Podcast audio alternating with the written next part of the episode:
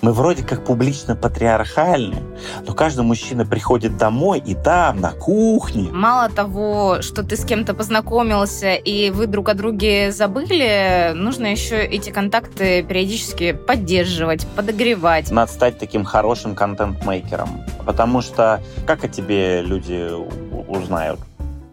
Привет, это Настя Гусенцова, основатель агентства экспертных медиалифт. В этом подкасте я общаюсь с предпринимателями и экспертами о том, как добиться нужных высот. Здесь будут честные разговоры о взлетах и падениях, ошибках, победах и счастливых случаях. Звезды, может, и не ездят в метро, но вот лифтом пользуются все. Поехали! Есть э, такое понятие, как э, elevator pitch. Э, вот, собственно, рубрика наша тоже называется первая elevator pitch. Можешь о себе рассказать за минуту? Я Андрей Осокин, занимаюсь маркетингом, управлением, э, менеджментом и созданием команд и брендов. Э, делаю это весьма успешно последние 10 лет. До этого был большой предпринимательский опыт. В настоящее время поработал в нескольких очень крупных компаниях и за спиной оставил такие проекты, как goods.ru, Autogroup Russia, Baon. И сейчас работаю с, в компании «Детский мир», где занимаюсь, создаю бренды и развиваю компанию, строю коммуникации ее с покупателями. Вообще, как думаешь, насколько важен этот формат для человека сегодня, вот уметь себя презентовать, ну, там, за условную минуту? Очень просто, долго и витиевато говорить. Очень просто. Ну, относительно. Относительно, да. А, очень сложно. Чем короче а, временной промежуток, который у тебя есть, тем сложнее формулировать. Самое сложное, что может быть, у меня был такой опыт, у меня был такой руководитель, который говорил такой, стоп, стоп, стоп, стоп, а, запиши, напиши мне это, напиши. И меня сначала удивляло, такой, what the fuck, что значит напиши? Ну я же сказал, он говорит, нет, нет, напиши на одной страничке все, что ты сейчас сказал с точки зрения идеи. И я тогда понял, что умение емко описать, сформулировать, это, это прямо большая задача. Поэтому здесь скорее вот это такая эмуляция э, вот за минуту примерно того же самого, кратко, да, но это примерно то же, то же самое. Чем э, больше ты осознанный в том, что ты делаешь, тем легче тебе это сделать. И чем сложнее тебе это сделать, это не значит, что ты там не, не специалист и прочее. Это значит, что осознанности в, в том, что ты делаешь, мало. И, на, и надо с этим работать. Вот. Это, это очень хороший показатель, потому что ты, ты, по сути, что должен сделать? Ты должен вычленить самое главное. Ты же много что делаешь. Но должен вычленить самое главное. Расскажи там, не знаю. Это ты бы могла сделать подсказку на уровне «расскажи пять самых главных фактов о себе». Было бы проще. Ты сказала, минута, просто расскажи. Это было, это сложнее. Вот. Но в подходе это примерно, пример, примерно, примерно так же. Чтобы емко и кратко, нужно иметь очень высокую степень осознанности и понимания, что ты делаешь, и предмета. Слушай, ну, ты стрелянный воробей, поэтому тебе сложные задачки сразу. Давай перейдем к следующей сложной задачке. А, вот представь, что жизнь — это небоскреб ты на каком-то этаже сейчас в этом небоскребе находишься, ну и в лифте вместе со мной тоже немножечко находишься. Так вот, э, на каком ты сейчас этаже? Ты знаешь, эм, я думаю об этом э, довольно долго и понял, что я знаю, с какого этажа я поехал, с нулевого, но я не знаю, сколько этажей надо мной. Вот, поэтому с этой точки зрения, сколько бы я тебе ни сказал, это будет не даст определения, сколько этажей наверху осталось. А, я надеюсь, я надеюсь, что я где-то в середине пути. вот. То есть я не знаю, сколько этажей сверху, но я надеюсь, что я где-то половину, половину преодолел во всех отношениях с точки зрения э, зрелости, осознанности, мудрости, какой-то успешности и так далее. Вот. Мне хочется верить, что ну, сделано довольно немало, и при этом хочется верить, что еще столько же впереди.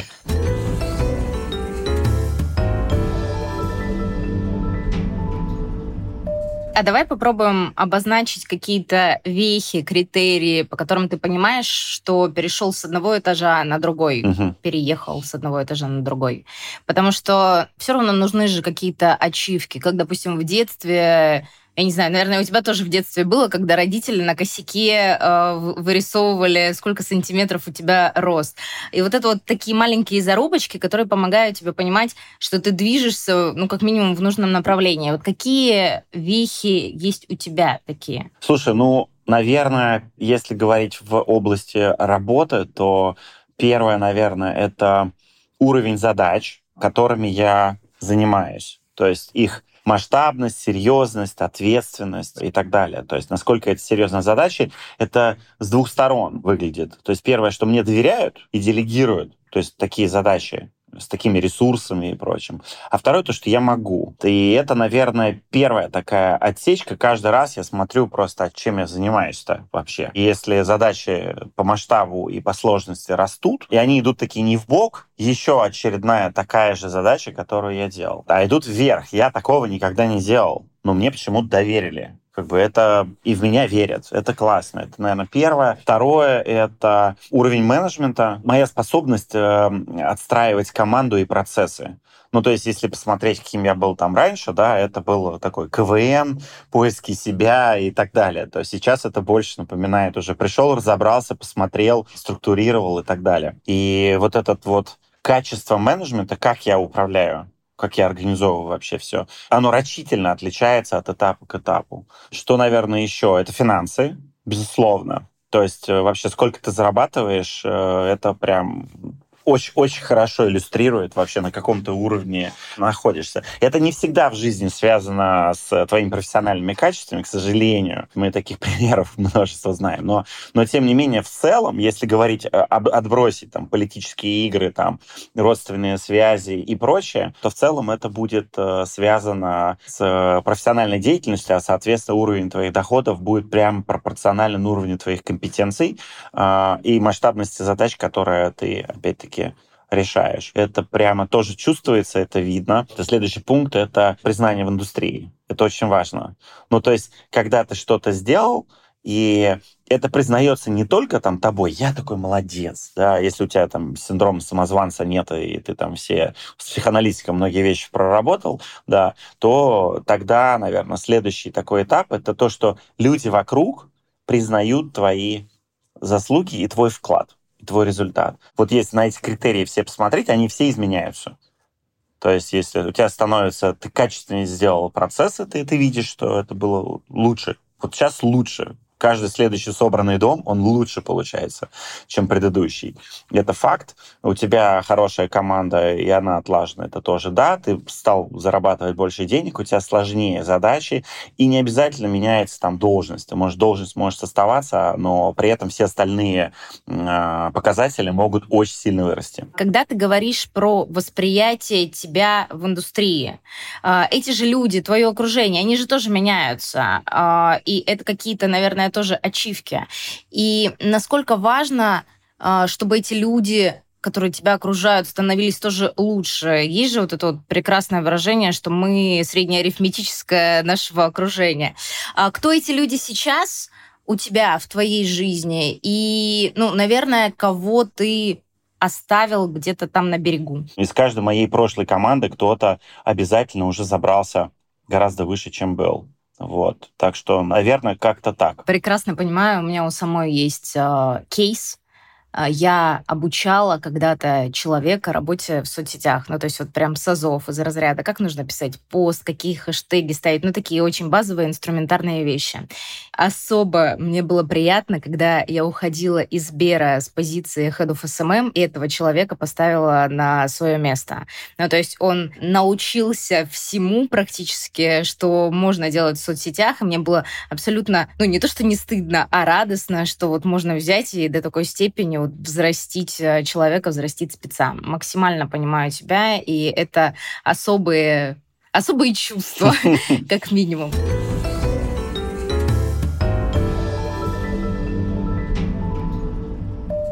У тебя довольно нетипичный путь. Сначала э, было предпринимательство, а потом карьера в найме. Обычно люди делают наоборот. Например, я сейчас просыпаюсь в холодном поту от того, что там, я могу работать в найме. Смутно себе это представляю. Но вот как ты думаешь, почему в твоей жизни сложилось именно так, и нет ли у тебя мысли все бросить и начать снова свою какую-нибудь предпринимательскую деятельность? Слушай, я очень гибко отношусь в жизни ко многим вопросам, и к этому вопросу тоже. Переход из предпринимательства в найм, это было осознанно, потому что это был переход, это была радикальная смена профессий просто прям радикальная, да, то есть я там занимался event-индустрия и так далее, и так далее, то есть там все, все вообще не связано. И я увидел очень перспективный рынок, digital, и e-com, и интернет вообще как отрасль, который только зарождался. Ну, то есть было понятно, что только-только там что-то появляется. Такое осмысленное. То есть уже, конечно же, там были Яндексы, Гуглы и так далее, но даже они были еще в состоянии такой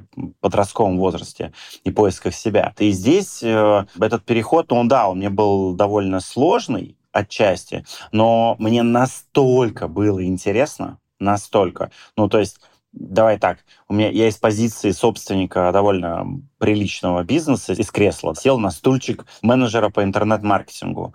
Вот. Но мне настолько было интересно, что я как-то усмирил свою гордыню, вот. И был такой кураж э, тем, что я занимаюсь. И я вообще не сомневался ни минуты, что там этот рынок я покорю довольно быстро. Сейчас главное разобраться. Главное разобраться в матчасть. Ну, в общем, так и произошло. То есть у меня с точки зрения, меня многие спрашивают, там, у тебя карьерный трек такой, ты так быстро, ну, поднимался наверх. Я говорю, да, потому что, ну, у меня компетенции были наверху, мне не хватало hard skill ов. Я добирал hard skill ы и делал level up, добирал. А как любой предприниматель или топ-менеджер, когда на меня смотрели, сказали, так, подожди, ты чем занимаешься? Нет, какая фигня ты занимаешься? У тебя же, давай ты чем посерьезнее займешься. Давай, вот у нас тут классный проект есть, давай его возглавишь. Иди, иди, иди срочно его возглавляй. Вот, и с этой точки зрения предпринимательский вот эта э, жилка, она невероятно помогает. И, кстати, хочу тебе сказать, что у очень многих людей, кого я знаю, которые занимают очень высокие должности, у них либо был опыт предпринимательства, либо параллельно есть опыт предпринимательства. И у львиной доли людей, которых я глубоко уважаю и которые делают карьеру не за счет политических игр и умения там подлезать руководству и в нужный момент там нужный документ на стол положить или презентацию красивую рассказать, а именно за счет того, что они крутые с точки зрения того, что они делают, вот у львиной части из них очень ярко выраженный предпринимательский подход.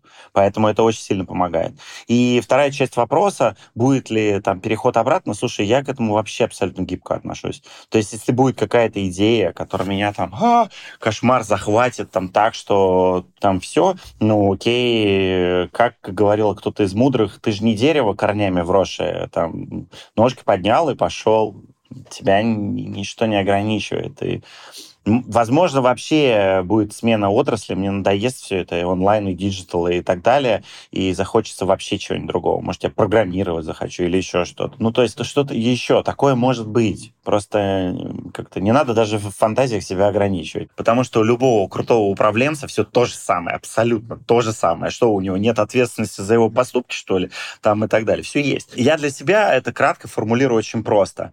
Вот когда ты идешь, и видишь, что плохо что-то лежит, или плохо работает, вне зависимости того, это твоя зона ответственности или не твоя зона ответственности, ты просто не можешь пройти мимо. Ну, такая супер проактивность, и тебе хочется улучшать э, то, то, что плохо лежит. Все вокруг, да. И, и, и, и такая, знаешь, это способность, ну, убрать, э, ну, ну, давайте я возьму, что никто не хочет, ну, окей, хорошо, я возьму, давайте, без проблем вообще, что давайте я это буду делать. Ну, то есть это, это, вот эта история очень такая, это, это, наверное, ключевая история, потому что все остальное там, оно одно и то же, просто чуть-чуть по другим углом, но в найме особо сильно не отличается. Нужно очень много знаний иметь очень много, 360. То есть предприниматель — это человек, который там и в финансах разбирается, и в бухгалтерии, и в маркетинге, и в логистике. Он, конечно, не суперспециалист в этом всем, но он понимает, потому что у него это 360, он должен понимать. Ровно такая же роль у генерального директора. Вот генеральный директор, он то же самое.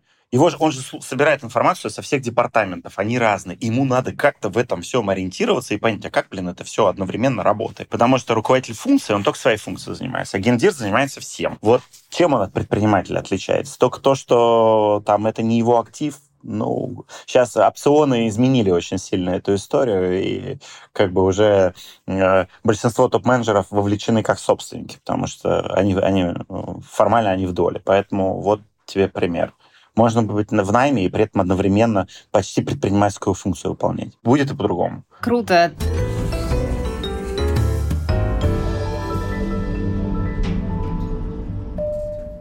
Ты рассказывал, что однажды понял, почему гонорары одних специалистов э, улетают в космос, а гонорары других держатся на уровне среднерыночных. Угу. А, давай вот поговорим на эту тему. В чем же ключевое отличие? Слушай, ты знаешь, э, здесь вопрос очень такой, опять же, метафизический. Есть внутренняя некая уверенность в том, сколько ты стоишь она должна быть а, достаточно объективной. То есть всегда же есть вилка, да? Ну, то есть люди зарабатывают там от граблей до кораблей, вот, это все. Но при этом э, мое наблюдение за людьми, когда я там зарабатывал определенным образом, да, определенные деньги, я начал в какой-то момент э, наблюдать и просто смотреть, вот а люди, которые вот больше, чем я получают, они вот какие? Они вот какие? Они вот что они? Что они умеют там? Что они знают? Я понял, первое, там, круг компетенций, которых у меня не было, ну, то есть которых у меня явно нет относительно них, или они там слабые. И, как правило, эти компетенции в основном касались именно soft skill ов. То есть они не касались hard ов. Потому что если ты поднимаешься с уровня специалиста, ты там на три головы выше всех, кто тебя выше сидит, потому что круче тебя никто не знает, ты это руками делал. И с этой точки зрения я просто ну, понял, что это отличается очень сильно навыками, софт-скиллами. Это управление, менеджмент, стратегическое мышление, там, умение там, структурно подходить к процессам э, и так далее, умение фокусироваться на результаты, понимать, что такое результат, да, то есть когда, знаешь, есть, э, часто команде говорю, есть проект, а есть процесс у нас не должно быть. Процесс — это штука полезная, но большинство того, что мы делаем, это проект. Это значит, что он имеет окончание. У него есть дедлайн и, и, нужен, и ожидаемый результат. Не надо превращать как бы, проект в процесс.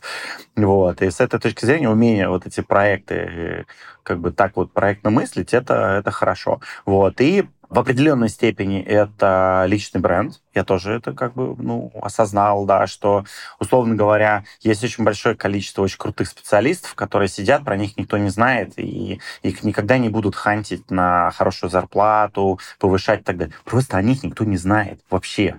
Они как для рынка не существуют. А они там сидят где-то и что-то делают. И, привидение, да, привидение. Да, да, но обычно на таких людях очень большие важные процессы в бизнесах держатся. Это про осознание своей ценности, что ты из себя представляешь и какую ценность ты даешь, какую цену ты можешь э, называть. Как ты думаешь вообще, сколько э, у человека среднестатистического, э, которым ты когда-то тоже был, занимает создание имени? Ну, то есть ты был какой-то маленький такой Андрей Осокин, а стал а, а, Андреище Осокин. Слушай, ну... А, сколько на это ушло? Я думаю, что несколько лет. Я думаю, что несколько лет, и важно, что несколько лет э, осмысленное движение в этом направлении. Не создание звезды, а создание публичного имиджа, имени и знания тебя в индустрии. Думаю, что это несколько лет такой методичной работы. А, Причем, знаешь, я сначала, вот знаешь, как э, молодые начинают этот путь, и смотришь, и потом от человека начинает тошнить, потому что он из каждого утюга. Им кажется, как классно. А ты такой уже прошел путь и думаешь, нет, чувак, надо поменьше, потише, лучше точечно, но ценно и так далее. Лишний раз лучше куда-то не ходить. Потому что у меня тоже был этап, когда я там вообще на любую, конфер... любую конференцию, которую позовут, я пойду, я там все, надо, чтобы меня узнали везде, и все. Потом тебя это отпускает, и думаешь, какой-то фигню я занимаюсь, надо работать, делать хорошее дело, а, выходить, рассказывать о чем-то прикольном, если оно есть. Еще есть очень важный момент, э, тоже, который мы с тобой вот не проговаривали, но мне кажется, он является неотъемлемой частью, как мне кажется, личного бренда. Это отношение с людьми за рамками твоей публичности. Но к тебе же обращаются люди а, за помощью, за советом. Это как круги по воде, знаешь, вот такой классный спикер, что-то поговорил, вышел со сцены, э, ты к нему подошел задать, задать вопрос и понял, что он мудак. Ну, просто и такой, пу, все, пу, все, до свидания, ребята. Как бы и все те, и он себя так ведет, что просто до, до свидулики. Вот и, и сразу он обнулил вообще все, что он там на сцене сделал, и все свои доклады и прочее. Вот. И здесь вот это тоже важный момент, это как бы тонкая грань между репутацией и личным брендом, но личный бренд строится на твоей репутации. Чем э, можно забустить эту историю? Много контента хорошего делать. Надо стать таким хорошим контент-мейкером. Потому что люди... Ну а как, как о тебе люди узнают? И поймут твою ценность, только когда ты сделаешь им что-то полезное. Что ты можешь им сделать полезное, если ты не можешь каждому из них прийти в жизни и что-то помочь лично? Ты можешь сделать какой-то контент, то есть который они послушают, почитают, посмотрят, подумают и скажут, м-м, парень дело говорит, молодец, Неплохо. молодец. Как там, как, как там его зовут? Как, как, какая там фамилия на О какая-то, не, не запомнил. Вот. И вот это так и вот это так примерно и работает. Это первое. Второе, это то, без чего не получится сделать личный бренд вообще. Не получится. Это у тебя должен быть просто невероятный скилл развитый нетворкинга. Просто, просто чудовищный скилл должен быть. Это просто должен быть мега-скилл. То есть мега-скилл, а, вот э, иногда, знаешь, через не могу, через не хочу.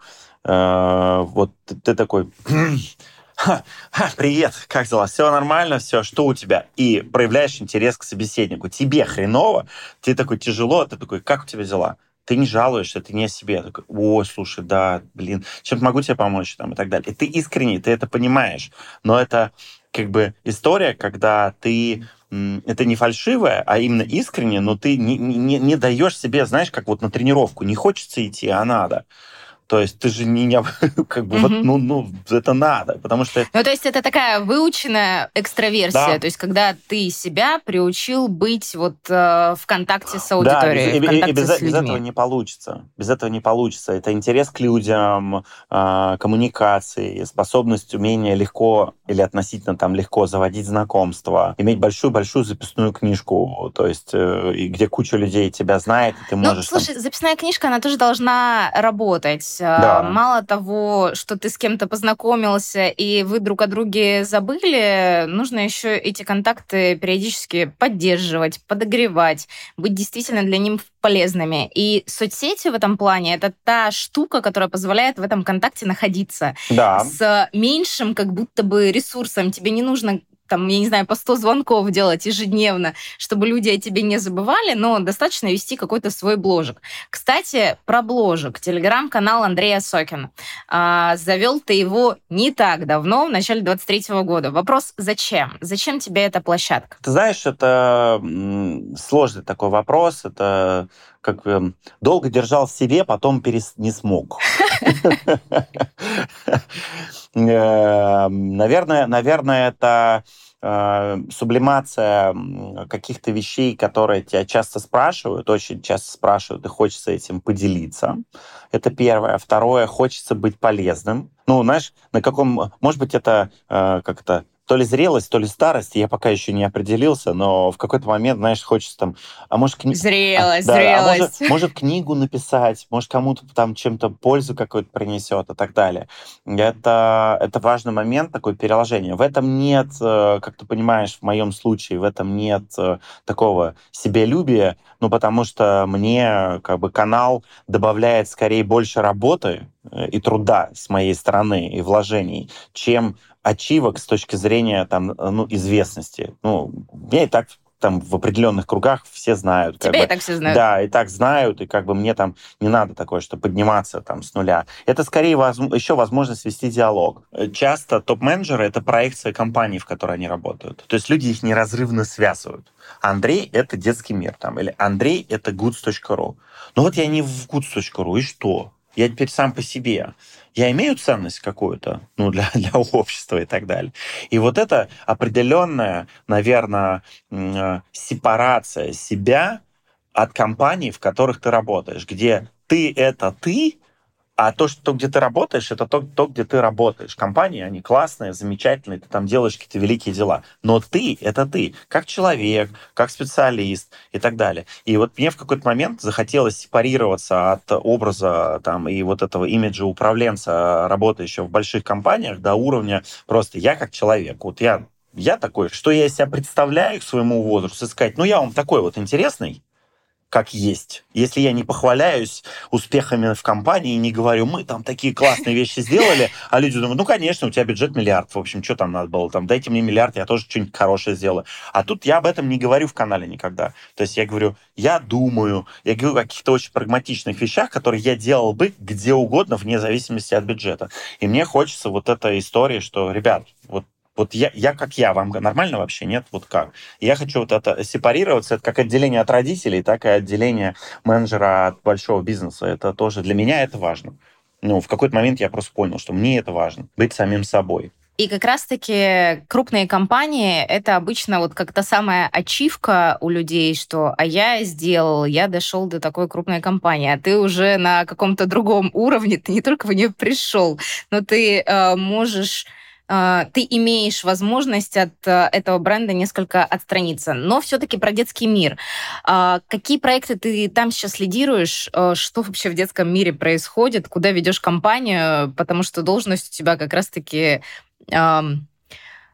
не маленькая, и это про управление, ну, не просто командой и достижение каких-то результатов, а это про видение больше, в большей степени. Вот Куда идет детский мир с Андреем Осокиным? Ну, я часть команды, то есть хочется сказать про детский мир отдельно, прям вот такое, это, это супер компания супер командой, она вся состоит из э, набора очень крутых людей вот топовая команда вообще обалденная. Просто я кайфую. Я кайфую от там, своего руководителя, потому что там Маша потрясающая. Я искренне это говорю, и в эфир я лично вот ей говорю это, чтобы, чтобы не было такого, а, Андреев публично там решил там эту историю. Я говорю, это один из лучших руководителей, с которым я работаю.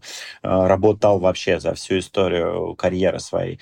Но, слушай, детский мир очень осмысленный, очень взрослый, очень взрослый бизнес, при этом э, э, он такой осторожный, э, гибкий, но осторожный.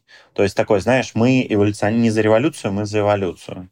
Очень много изменений, и с этой точки зрения у меня, конечно, очень разноплановая работа. То есть понятно, что, давай прям здесь так разложишь, детский мир. Вот детский мир огромный, самый там монополист, лидер там рынка в детстве и так далее. Но есть ли у нас вызовы? Конечно, есть. Это, в основном это взаимодействие, конфронтация там, с маркетплейсами а, и вот эта трансформация рынка, трансформация компании на новый рынок в новой реальности. Когда люди покупают все онлайн, покупают все в маркетплейсе, а монокатегорийная розница такая, типа, а зачем, если все можно купить на Озоне или на ВВ? Ну, как бы, и привезут через 15 минут. Как бы, зачем это нужно? И вот это вот э, у меня одна из таких ролей в этой, в этой части ответить на вопрос, а зачем нужен детский мир, когда есть маркетплейс? Как бы, это, это такая такой себе, знаешь, челлендж, еще, еще, еще тот еще тот. И там под капотом можно это три часа обсуждать вообще, как все это выглядит. А, второе, это у нас есть два международных бизнеса, Казахстан, Белоруссия, где мы растим с нуля, у нас там нет такого знания, там нужно продвигаться, каждый рынок особенный, как ты понимаешь, да? Они очень разные, не похожие очень. в чем-то на Россию. Вот, и там тоже нужно развиваться. У нас есть зоо-вертикаль, это вообще отдельная история. Зоозавр, да, то есть вот это зоовертикаль, это вообще отдельный бизнес, он под капотом и так далее. У нас есть еще кое-какие вертикали, про которые я пока публично не могу говорить, но тоже очень интересные. И э, развитие, собственно, торговых марок. Это тоже, кстати, история. Вот это в детском мире, наверное, первый у меня такой серьезный опыт, когда ты еще думаешь и как производитель. То есть мы очень колоссальное mm-hmm. количество собственных торговых марок производим, а это не просто производим, их надо придумать, создать оболочку, понять, как позиционировать, кому продавать, как коммуницировать. И это колоссальный опыт, э, такой вот прям, прям, прям мощный. И с этой точки зрения, как бы вот это, ну, на данный момент, на данный момент для меня вот детский мир это такая возможность 360 реализовать все, что я к, к своему возрасту, к этой точке накопил.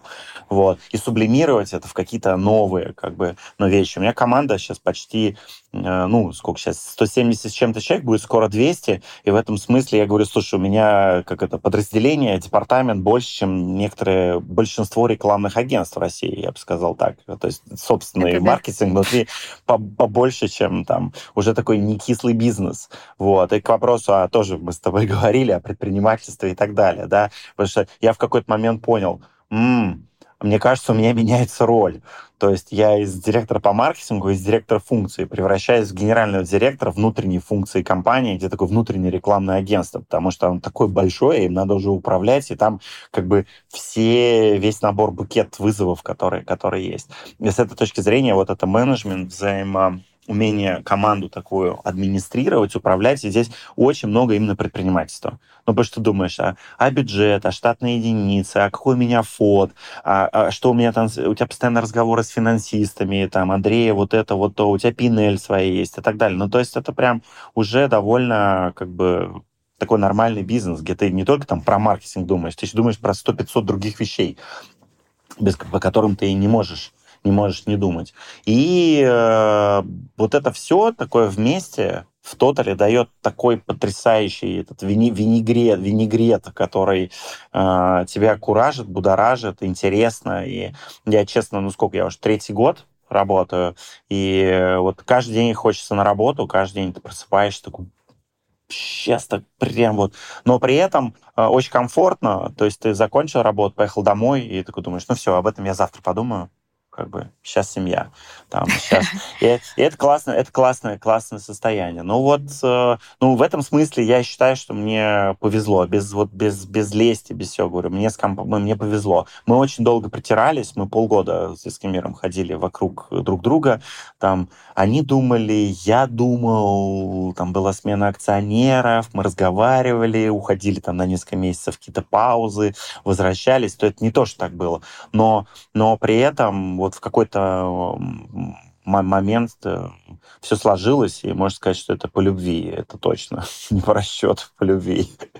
вот, это, это очень важно. Вот. Ну и важно, что челленджи. То есть мы с тобой об этом говорили. Важно, что я расту, я расту, я расту каждый день. Мне, мне компания очень много дает, очень много с точки зрения развития.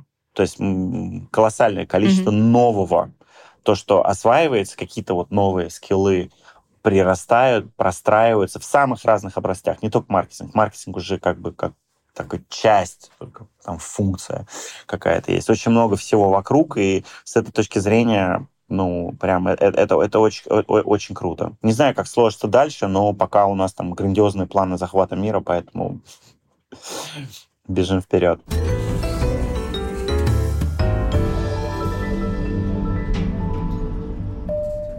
Каверзный вопрос. Э, Мария Давыдова, ты признаешься публично в любви. А вот насколько тебе, э, ни молодому, ни юному мужчине работать под женщиной? Вот есть ли какие-то я не знаю, вот эти вот феминистические или мускулинные штуки, которые тебе, может быть, не нравятся или наоборот нравятся? Ты знаешь, э, я тебе скажу так. Э, Россия на самом деле скрыто матриархальное государство. Мы вроде как публично патриархальны, но каждый мужчина приходит домой, и там, на кухне, мы Пон... знаем, кто управляет страной. Конечно, именно.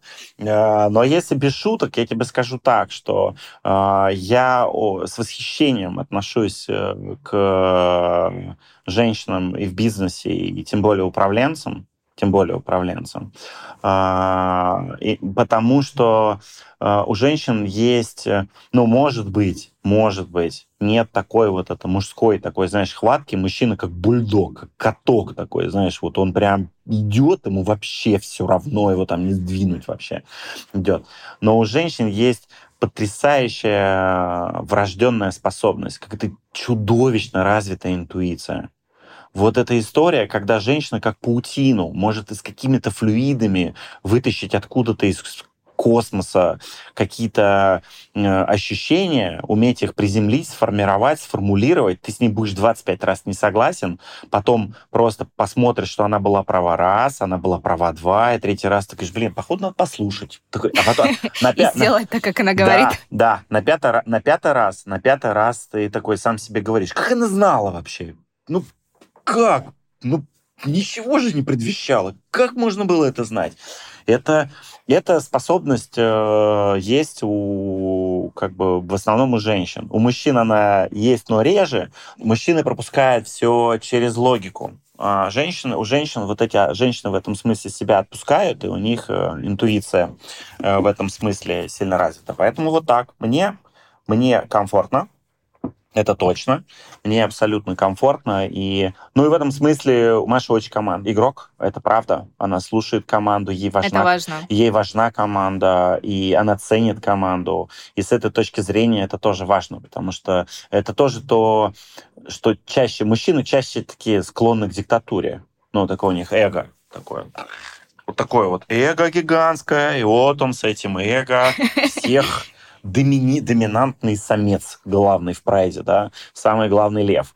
Вот. А, это классно, в определенных уровнях. Ну, женщины тоже такими бывают. Хочу тебе сказать, у меня было как минимум две таких руководительницы, которые вот я сказал, что нужно делать так, и попробуйте только не сделать. А еще хуже, они сделают сами. А, все то же самое. Это вот совсем не про командного игрока, а там из разряда мне проще самой посидеть пять минут, чем буду вас учить прекрасных людей, э, там, два часа это у меня займет. Слушай, ну это гибкость. Такая схема тоже это, есть. Это, это, это гибкость, это гибкость. На мой взгляд, э, на мой взгляд, вот мир трансформируется, и время Рэмбо, одиноких вот этих игроков, да, везде прошло.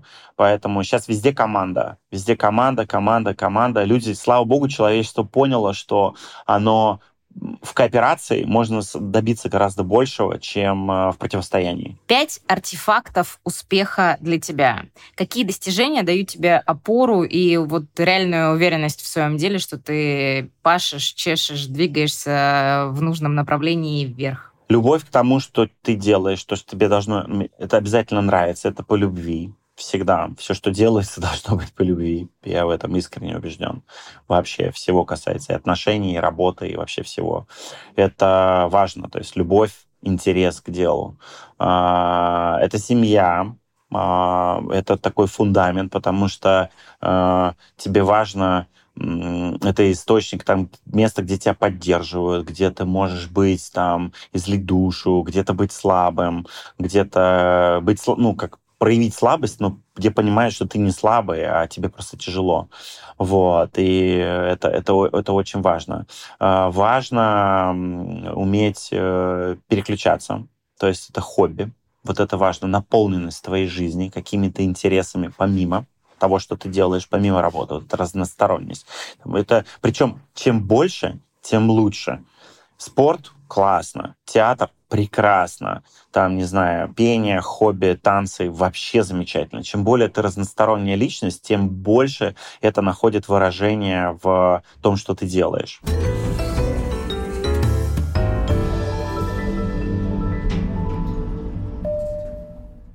Пять советов ребятам, а, которые только зашли в здание и ждут своего лифта.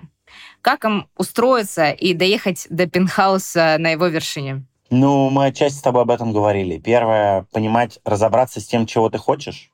Это очень важно. Ну, что конкретно ты хочешь? На какой конкретно хочешь ты этаж попасть и э, четко понять, э, осознать, какие на этом этаже правила, климат. Может, там жарко очень, может, там холодно, может, там динозавры злобные бегают, и ты там будешь все время прятаться и скрываться в кабинетах, там, выживать. И, а, так, чем выше, тем монстров больше, хочу тебе сказать. Вот, это очень четко отдавать себе отчет. Это первое. Второе, э, учиться ну, то есть понимать, э, развиваться, учиться, повышать собственную ценность собственную ценность с точки зрения hard skill ов и soft skill ов, и какого-то мировоззрения и так далее. Быть гибким, понимая, что от этажа к этажу тебе придется очень сильно ломка у тебя будет, прям четко будет. От этажа к этажу, э, этаж, э, э, следующий этаж всегда будет сложнее, и придется ну, от каких-то убеждений, от каких-то вот, ну, жестко отработанных навыков отказываться, понимая, что на следующем этаже они не работают, и они будут вредить. Они условно будут вредить. То есть, если где-то там надо было ходить по земле, то где-то придется плавать, и тебе то, что ты ходил по земле, не поможет вообще никак. Там нет суши, там только где вода. Где-то летать. Да, а где-то, а где-то летать. Это тоже очень важный момент. А, сохранять позитив, как мы с тобой говорили, да, вот этот вот позитивный настрой и такую, знаешь, веру в себя. Хочется сказать, ребят, ну, верьте в себя, вы все можете. Если вы захотите, если вы проявите достаточно усердия и ума, вложитесь интеллектуально, там, ментально, морально, физически, то все сто процентов получится. Но оно не может не получиться, оно сто процентов получится. Просто важно, единственное, нужно быть готовым к тому, что перейдя на этаж выше, а то и на два, и на три, ты можешь понять, что тебе то там не надо, тебе там некомфортно. И в этом смысле тоже нужно будет честно сказать себе, это не мое, и уйти на другой этаж. Я туда не хочу. Да. Это, это абсолютная правда. Может, э, не надо разочаровываться. Просто ты не знаешь, как это, а когда узнаешь, ты сделаешь выводы, но это не проигрыш. Это не проигрыш. Это, это просто этап, опять же. То есть здесь вопрос такой. Надо искать себя и стараться... Ну и, наверное, последнее, вот на всех этажах, где бы ты ни был, надо стараться быть своим в доску, то есть для всех, кто на этом этаже живет, быть самым стараться быть самым полезным человеком на этаже, самым таким позитивным, продуктивным, э, самым клевым парнем на этаже. Это дорогого стоит, и это очень сильно поможет. Но при э, этом быть настоящим. Да, да, только, а только настоящим. Я имею в виду быть только... Э, я, я другие варианты вообще не рассматриваю. Это быть только настоящим. Вот. И, и все. И главное, чтобы было хорошо. То есть не всегда нужно бежать, как бы стремиться ехать на лифте вверх. Я четко для себя, например, то есть понимаю, что есть какие-то этажи, на которые я вообще не хочу вот не хочу. Могу, но я не хочу. Я не хочу. Там такие, там такие монстры живут, что прям вот вообще не хочется ни разу. То есть и поэтому с этой точки зрения думаешь, ну где-то нужно, где-то нужно и уметь остановиться. Это, это ну, остановиться в смысле в вертикали, как бы, и разрастаться в, в, в, в горизонталь. И это тоже, это тоже нормально. Главное быть счастливым. Главное быть счастливым и находиться в ресурсе и в балансе. Это важно. Вот. Спасибо тебе огромное за наш диалог. Очень полезно. Мне полезно. Я всегда, знаешь, э, в разговоре с тобой думаю, что я с коучем с каким-то, который так бац и немножечко отщипнул и научил меня жизни. А, надеюсь, что нашим слушателям тоже будет не менее интересно слушать этот подкаст. А, спасибо. Спасибо, вот знаешь, что ты есть. Вот это вот та надега, которая основополагающая. Я знаю, что есть Андрей Осокин, значит, все хорошо. Ну ладно тебе, спасибо. Спасибо, что позвала. Это очень интересно. Ты знаешь, мы с тобой начинали с этого разговора, что как это такой разговор в лифте за минуту. А, вот такие разговоры, это их же не ведешь обычно в жизни, вот только когда тебя о чем-то спрашивают. И вот это переосмысление, потому что, честно говоря, возможно, ну, я надеюсь, что кто-то, послушав там этот подкаст, пойдет думать о себе. Вот мы после этого разговора э, с тобой, я тоже пойду думать о себе.